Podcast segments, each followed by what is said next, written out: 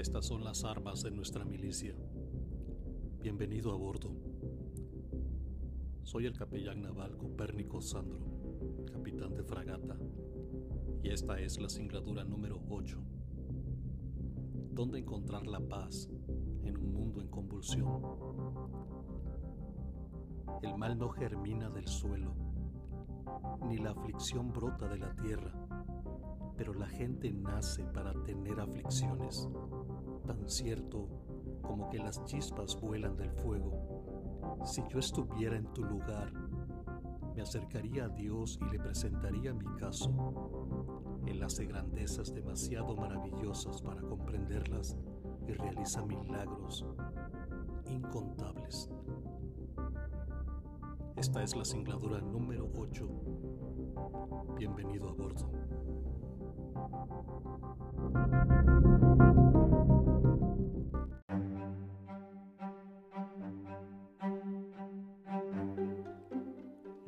Armas de nuestra milicia es patrocinado por Anchor. Anchor es la forma más fácil y práctica para crear tu podcast. Esta aplicación cuenta con las herramientas más sencillas que te permitirán grabar y editar tu podcast desde tu teléfono móvil o computadora. Además, esta aplicación distribuirá tus temas en diferentes plataformas como Spotify, Apple Podcasts y muchas más. Puedes comenzar a tener un ingreso económico con tu podcast y sobre todo sin un mínimo de audiencia. Es todo lo que necesitas para un podcast en un solo lugar. Descarga la aplicación de forma gratuita en Anchor o en anchor.fm y comienza ya. Con Anchor es más fácil de compartir al mundo tus ideas.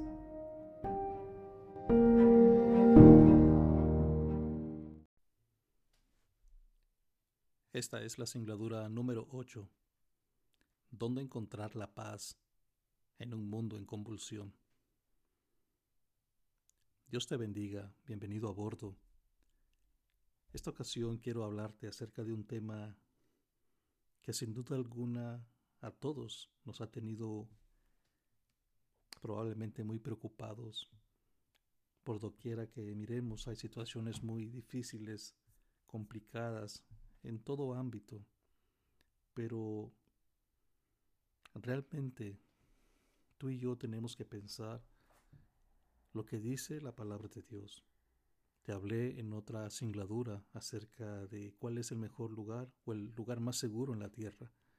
Y llegamos a la conclusión, en base a las escrituras, que ese lugar es estar en el centro de la voluntad de Dios. Hoy quiero que me acompañes en tu Biblia y quiero que vayas conmigo al libro de Job capítulo 5 y vamos a leer de los versículos 6 al 9. Y este pasaje dice algo muy importante que tiene una gran actualidad para estos días.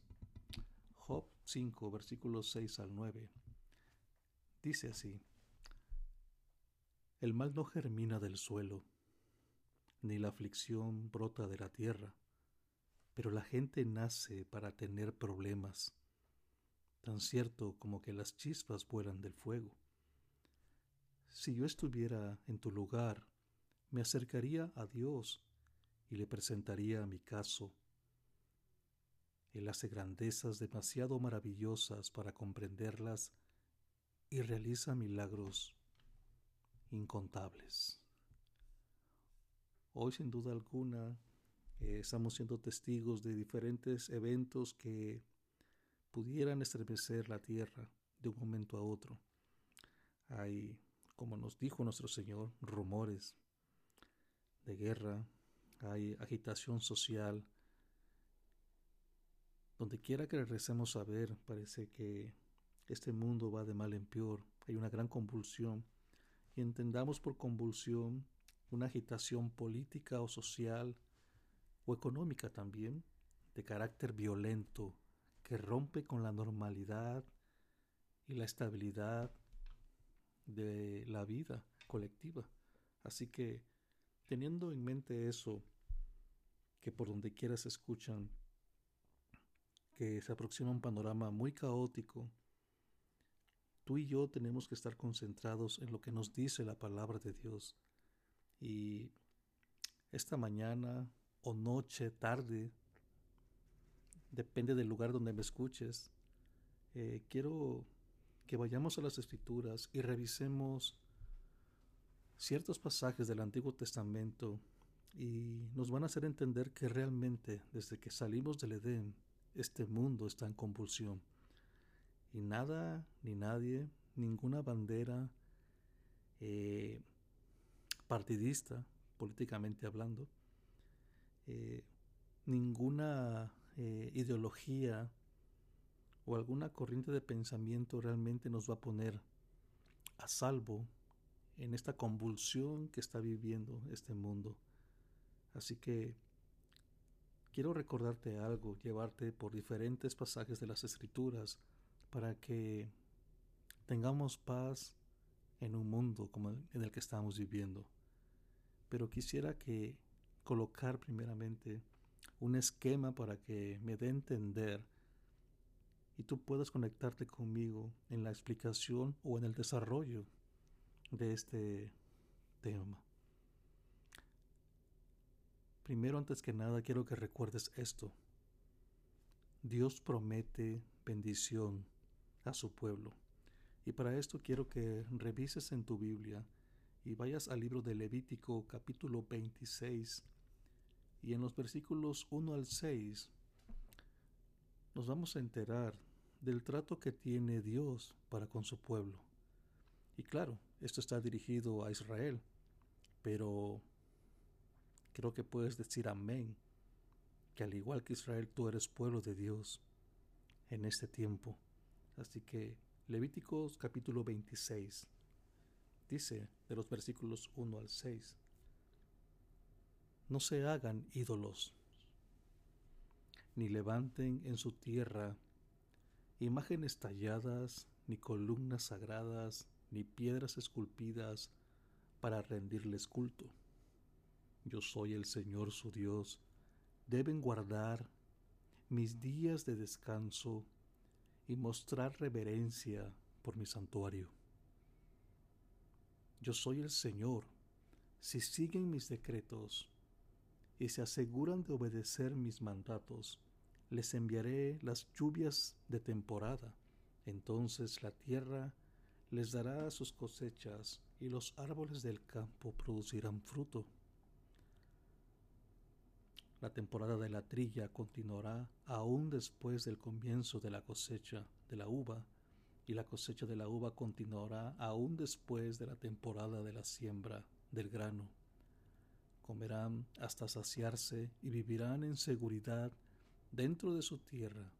Les daré paz en la tierra y podrán dormir sin temor alguno. Amén. Este pasaje realmente es muy esperanzador y realmente cobra en mí una gran fortaleza porque realmente el Señor está diciendo los parámetros que realmente necesitamos seguir para que tengamos esa paz en medio de tanto caos. Sin duda alguna está aquí haciendo alusión al aspecto eh, de la agricultura para darse a entender y obviamente que el pueblo entendía esta situación que le explicaba. Tú y yo hoy tenemos tal vez muy poco de agricultores, pero no cabe duda que en el contexto en el que estemos viviendo, tal vez no cosechamos uvas nosotros, somos campesinos, pero sí que somos sus hijos y también que tiene otras aplicaciones para nosotros. Sea cual sea el contexto laboral en que tú te encuentres, lo que hace la diferencia aquí, cuando Dios promete bendición a su pueblo, es no caer en idolatría, ni levantarse en el lugar donde estamos imágenes talladas, ni columnas sagradas, ni esculpirnos ningún tipo de ídolo ni rendirles culto. Nos indica también en este pasaje que debemos de guardar el día de descanso y mostrar reverencia por su santuario, hermano y hermana, y amigo que me escuchas, amiga. Como cristianos, realmente podemos eh, tener una opinión acerca de la situación y el caos que se encuentra este mundo. Pero realmente tú y yo tenemos una gran responsabilidad ante toda esta putrefacción que está ocurriendo en esta tierra. Y dicha responsabilidad recae en nosotros porque aquel que te redimió a ti y a mí dijo unas palabras que tienen mucha actualidad y mucha vigencia todavía. Y él dijo que nosotros seríamos la sal y la luz de esta tierra. Y la sal, una de sus funciones es evitar la putrefacción de la carne. Y dicho esto, era, era la aplicación que se le daba en ese tiempo, en tiempos antiguos, a la sal, para evitar eso, el hedor, y que se siguiera pudriendo. Era la aplicación hacia la carne lo que le hacía la sal. Ah, tenía esta función de prevenir, pero realmente cuando el Señor habla este punto, nos hace entender que el discípulo, que el cristiano tendría esa misma función como la sal y la luz de la tierra. Así que si vemos hoy en día muchas eh, situaciones difíciles, eh, a veces es muy fácil solamente apuntar, dar una opinión muy subjetiva y apuntar el dedo hacia el área política, de dirigentes, de liderazgos en este mundo y damos posturas que están alejados de Dios y este mundo está en caos por lo mismo. Nosotros tenemos también una responsabilidad compartida. Hoy si somos honestos ante Dios, hemos dejado de hacer la función que nos corresponde. Por lo tanto, este mundo está en caos. Hoy las temporadas de cosecha, los empleos, la vivienda, eh, las deudas agobian a todos, cristianos y no cristianos. Y tiene una explicación todo esto. Es que hemos dejado por un lado los decretos de Dios. No nos hemos asegurado de obedecerlos, sus mandatos. Por lo tanto, las cosas van, van de mal en peor, perdón. Y por donde quiera que tú regreses a ver, ves este caos y esta convulsión. La parte más importante de este pasaje que leímos en Levítico 26 está en el versículo 12. Hay algo muy, muy fuerte aquí y realmente que nos debe llenar de esperanza. Aquí la parte más importante de la promesa en este capítulo 26 está en el versículo 12, porque dice algo muy importante nuestro Dios dice, y andaré entre vosotros, y yo seré vuestro Dios, y vosotros seréis mi pueblo. Esto debe llenarnos, hermanos, de fortaleza, de esperanza, que no importa en qué situación se encuentre la tierra, que no importa en qué eh, circunstancias tú y yo hoy nos encontremos, o qué crisis estemos enfrentando, el Señor promete estar con nosotros. Andaré entre ustedes y será nuestro Dios y nosotros seremos su pueblo. No hay promesa más grande que esta. No hay promesa que valga la pena en esta tierra, sino aquella que nos dice el Señor, que Él promete que va a estar con nosotros si cumplimos sus decretos. Salmos capítulo 9, versículos 9 y 10 dice, Jehová será refugio del pobre. Refugio para el tiempo de angustia. En ti confiarán los que conocen tu nombre, por cuanto tú, oh Jehová, no desamparaste a los que te buscaron. Vemos aquí en este salmo también una gran promesa. Él nos va a amparar y será nuestro refugio en los tiempos de aflicción, de angustia.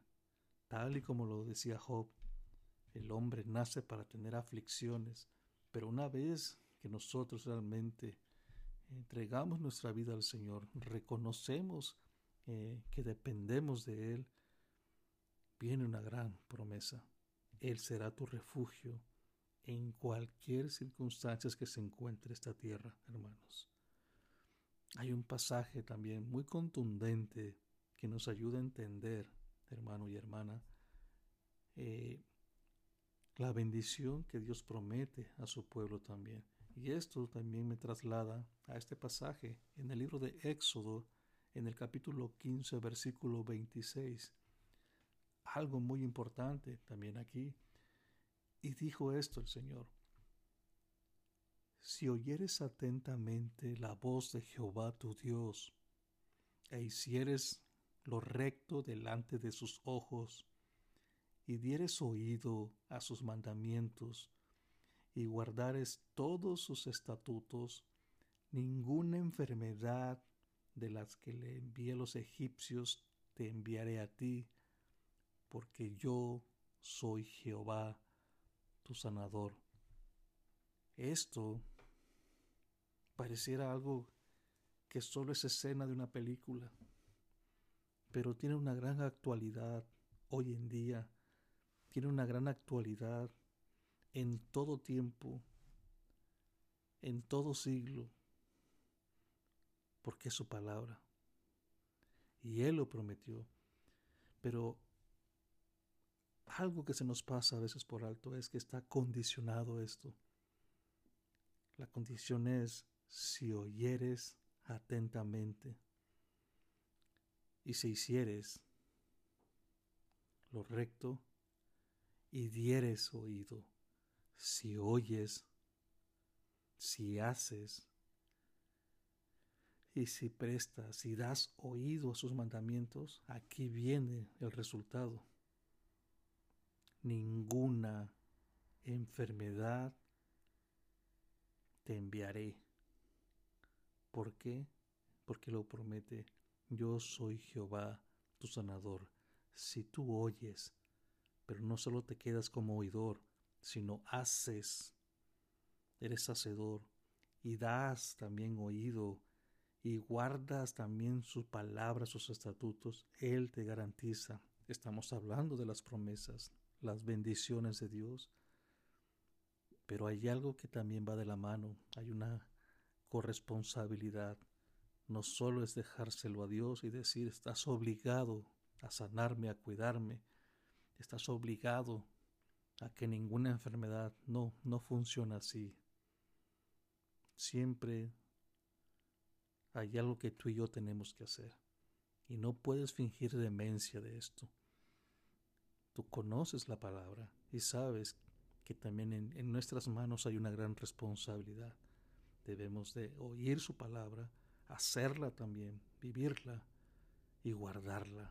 Y por consecuencia, ninguna de las enfermedades que envió a los egipcios nos enviará. Yo soy Jehová, tu sanador. Esto nos ha nos lleva, nos hace pensar que realmente Dios, aunque estamos en un mundo en convulsión, realmente Dios está al pendiente de sus hijos. Realmente Él está eh, eh, en congruencia con su palabra. No solamente nos deja a la deriva en este mundo, pero así también como hay, hay una bendición hay promesas, también hay consecuencias de la desobediencia. Y aquí mismo las vamos a ver en el mismo libro de Levítico capítulo 26. Y acompáñame o, busca en tu Biblia los versículos 14 al 16. Y mira lo que dice. Sin embargo, si no me escuchan ni obedecen todos estos mandatos, y aquí la cosa empieza a cambiar. Versículo 15. Y si rompen mi pacto al rechazar mis decretos, al tratar mis ordenanzas con desprecio y al rehusar obedecer mis mandatos, yo los castigaré. Traeré sobre ustedes terrores repentinos, enfermedades debilitantes y altas fiebres que harán que sus ojos fallen y que su vida se consuma poco a poco. Sembrarán sus cosechas en vano porque sus enemigos se las comerán. Esto es lamentable. Y me gustaría llevarlo a nuestro contexto, siglo XXI sea el país que tú vivas. Y si tú conoces de la palabra de Dios, tú sabes bien en tu corazón aquello en lo que estamos, estás mal. Tú sabes bien por qué sembramos mucho y cosechamos poco. Tú sabes bien que eso por lo que te estás esforzando tanto se esfuma y me llama mucho la atención que algo que comúnmente se escucha, y aún en los cristianos, es en el tema económico, no me alcanza.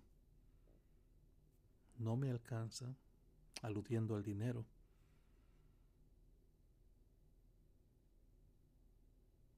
¿Por qué será que no nos alcanza? ¿Te has puesto a pensar?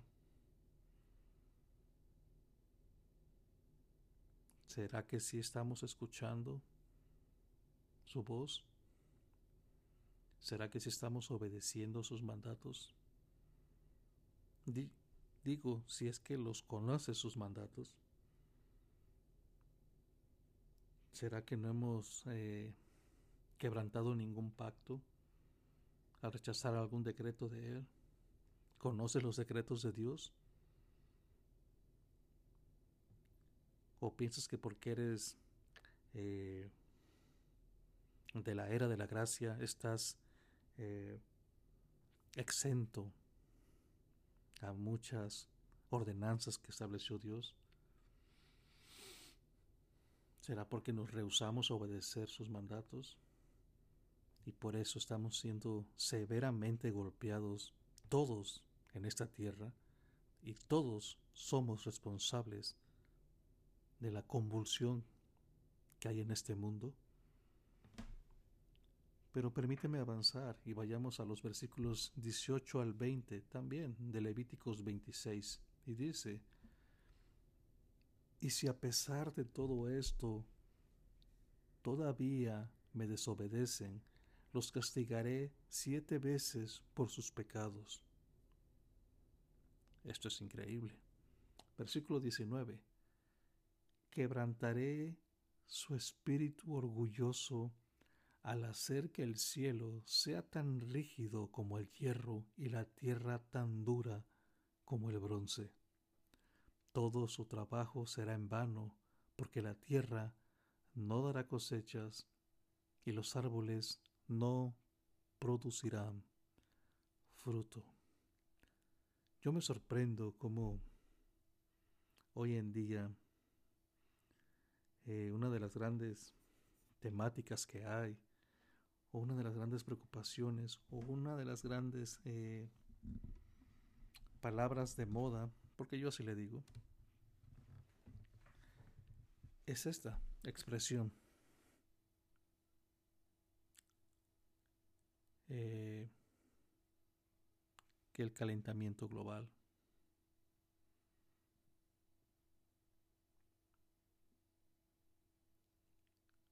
Hoy la gente se preocupa mucho por cuidar el medio ambiente.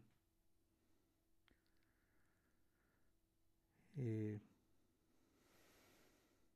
hay tantas cosas que nos llevan a pensar que las energías limpias y todo ese tema, no quiero meterme mucho en eso, pero son palabras de moda, creo que vas a coincidir conmigo.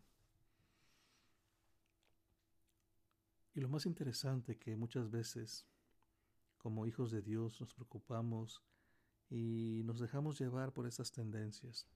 No me malinterpretes, claro que está bien cuidar la creación de Dios, porque esto es creación de Dios. Aquí no hay ninguna madre naturaleza. Claro que es válido cuidar, porque todo tiene un perfecto equilibrio. Pero quiero que profundices más en lo que estamos leyendo. Hoy vemos tan fenómenos naturales más eh, agresivos, tornados, huracanes, violentos. Y claro que tiene una explicación desde la óptica científica. Pero yo quiero que tú veas, no desde la óptica científica, sino de la óptica bíblica, lo que Dios ha escrito, lo que Él ha mandado escribir por medio de esos hombres santos que Él usó. Va a quebrantar el espíritu orgulloso al hacer que el cielo sea tan rígido como el hierro y la tierra dura como el bronce, y todo tu trabajo va a ser en vano, porque la tierra no da cosechas. Pareciera que hay un cambio climático, pareciera que hay ahí, eh, vamos a ponernos a, forzar, como dicen a veces los eruditos bíblicos, están forzando un texto para que diga lo que no, lo que no dice. No, no estoy haciendo eso. Lo que estoy contextualizando, cómo tiene mucha actualidad las, las escrituras, la palabra de Dios, porque pareciera que todo esto que estamos viendo hoy tiene una implicación espiritual. Y claro, es por quebrantar los decretos de Dios. No le des vuelta. Es eso. No hay más. Mas sin embargo, Vuelvo a lo que te mencioné anteriormente. En lugar de culpar a alguien, también tenemos que revisar qué hemos hecho como iglesia. ¿Qué hemos hecho realmente? Si somos ese estandarte, ese referente en el lugar donde te encuentres,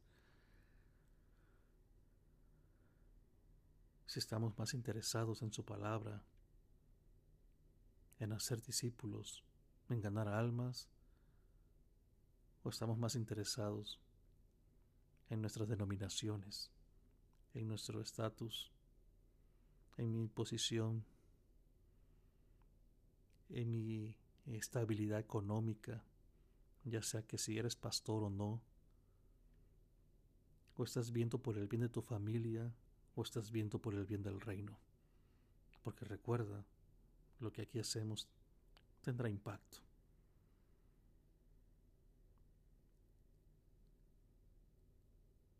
Y no olvides que el Señor nos ve.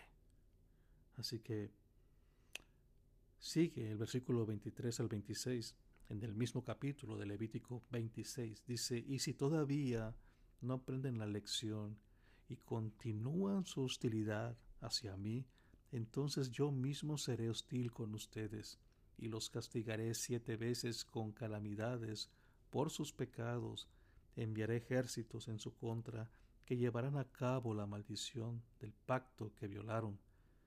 Cuando corran a sus ciudades buscando seguridad, les enviaré una plaga para destruirlos allí mismo y serán entregados en manos de sus enemigos.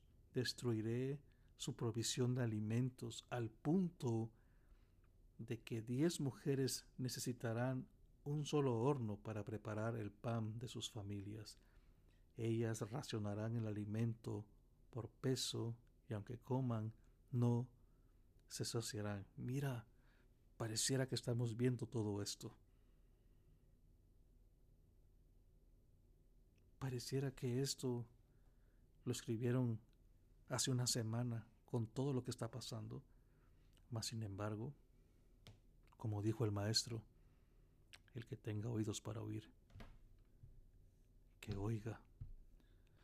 Levítico 26, de los versículos 27 al 29, Y si a pesar de esto todavía rehusan escuchar y aún permanecen hostiles hacia mí, entonces yo descargaré toda mi hostilidad, yo mismo los castigaré siete veces por sus pecados, entonces comerán la carne de sus propios hijos e hijas, y esto sería el colmo.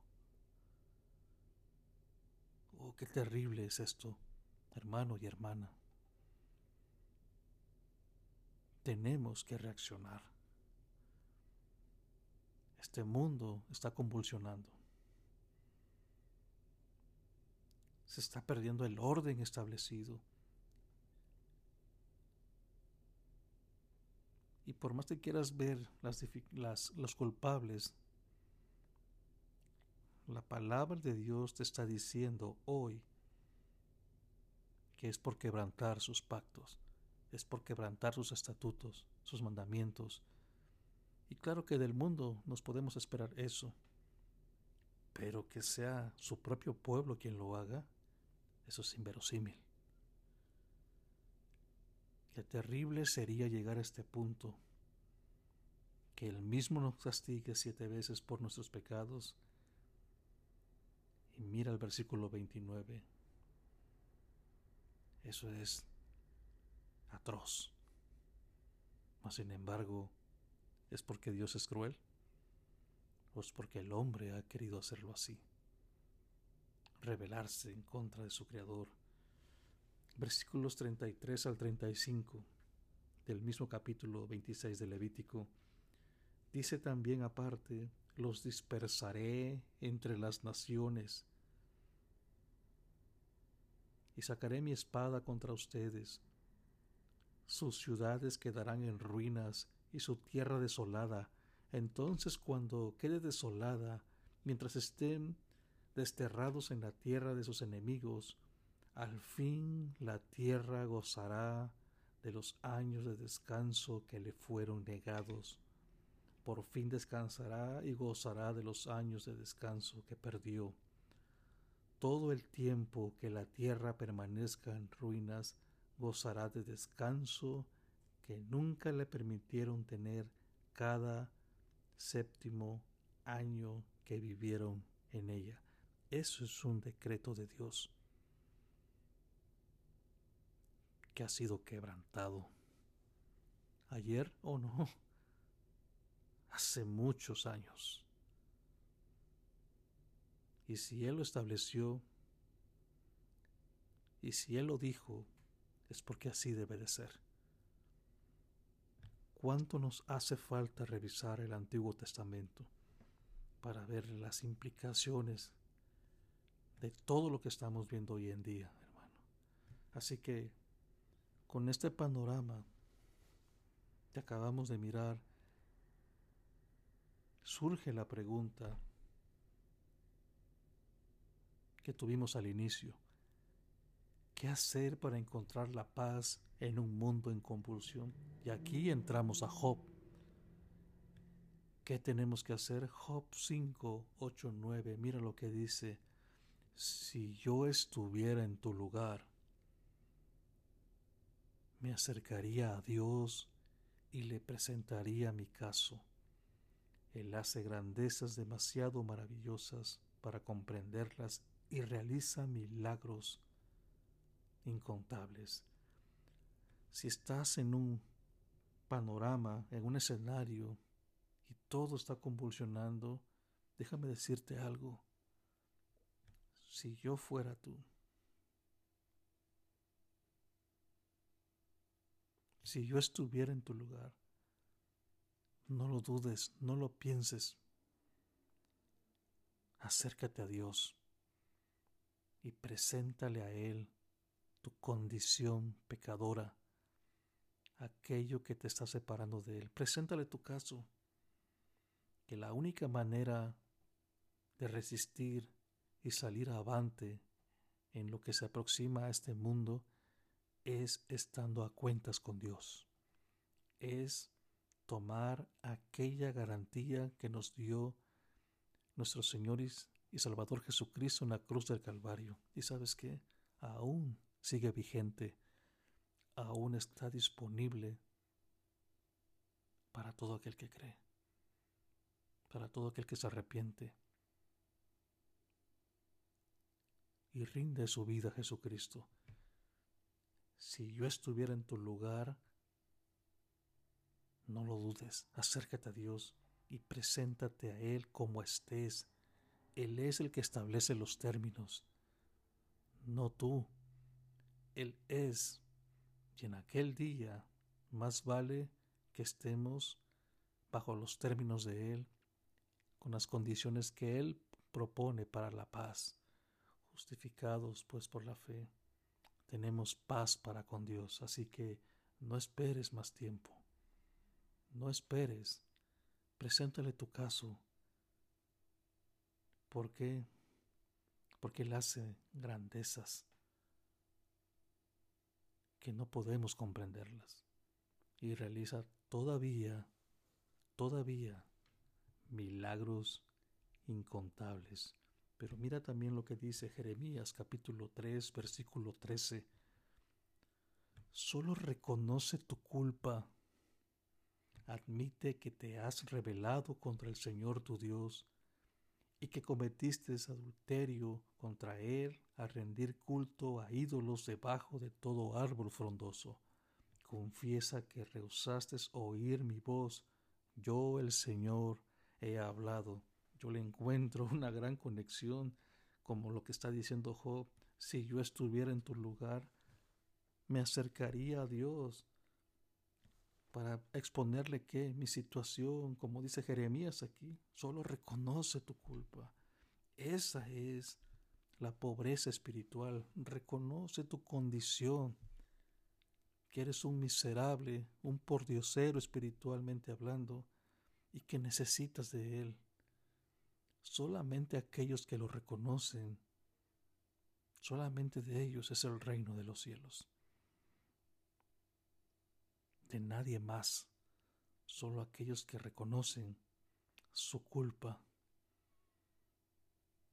Es lo que dice Jeremías, reconócelo. Confiesa que rehusaste oír su voz. El Señor ha hablado.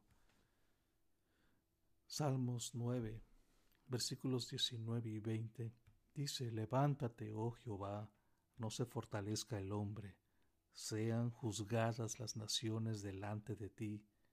Pon, oh Jehová, temor en ellos. Conozcan las naciones que no son sino hombres. Y eso es realmente lo que va a acontecer.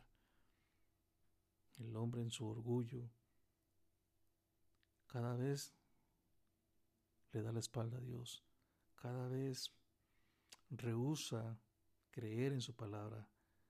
Y aunque trae como consecuencia todo el caos que vemos, lo que ellos llaman cambio climático y devaluaciones y crisis y golpes de Estado y todo es un caos, todo en convulsión. Todo eso ocurre porque han quebrantado sus mandatos. Tan sencillo como eso. Dios, hermanos, dice el Salmos 46, versículos 1 al 11, Dios es nuestro amparo y fortaleza, nuestro pronto auxilio en las tribulaciones. Por tanto, no temeremos aunque la tierra sea removida y se traspasen los montes al corazón del mar, aunque bramen y se turben sus aguas y tiemblen los montes a causa de su braveza. Del río de sus corrientes alegran la ciudad de Dios, el santuario de las moradas del Altísimo. Dios está en medio de ella, no será conmovida, Dios la ayudará al clarear la mañana. Bramaron las naciones, titubearon los reinos. Dio él su voz, se derritió la tierra, Jehová de los ejércitos está con nosotros. Nuestro refugio es el Dios de Jacob. Venid, ved las obras de Jehová, que ha puesto asolamiento en la tierra, que hace cesar las guerras hasta los fines de la tierra, que quiebra el arco, corta la lanza y quema los carros en el fuego. Estad quietos. Hermanos, estad quietos y conoced que yo soy Dios. Seré exaltado entre las naciones, enaltecido seré en la tierra, Jehová de los ejércitos está con nosotros. Nuestro refugio es el Dios de Jacob. Sin duda alguna, todo el panorama que estamos viendo, por muy difícil que sea, por muy complicado que esté, por muy que vaya a haber devaluaciones, recesión, guerras, rumores de guerra, levantamientos de pueblos contra pueblos. Quiero que recuerdes el pasaje que vimos al principio.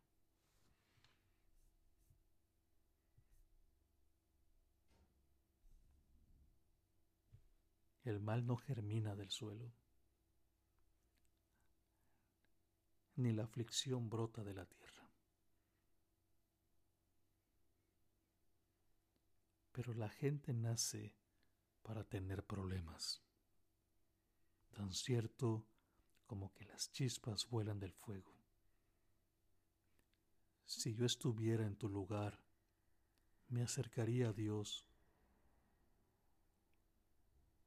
y le presentaría mi caso.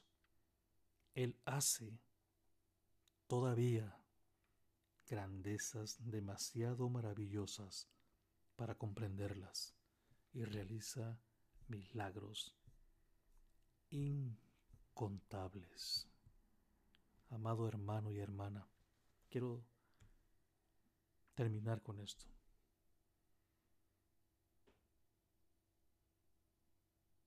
Lo mejor no está por venir, a diferencia de lo que muchos dicen. No hay ninguna evidencia bíblica que lo mejor esté por venir. Tal vez para algunos sí, porque solo piensan en sí mismos. Él prometió algo, y esa promesa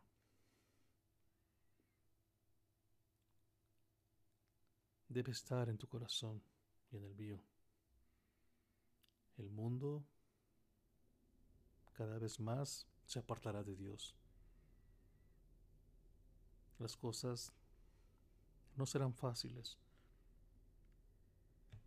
Pero quiero concluir con este pasaje que también nos da mucha esperanza. Juan capítulo 16, versículo 33. Dijo nuestro Señor Jesucristo, estas cosas os he hablado para que en mí tengáis paz. En el mundo tendréis aflicción. Recíbela, esa también es promesa, solo que se le olvida a algunos cristianos de esta era. En el mundo tendréis aflicción, pero confiad, confiad hermano y hermana, dijo el Señor, yo he vencido al mundo.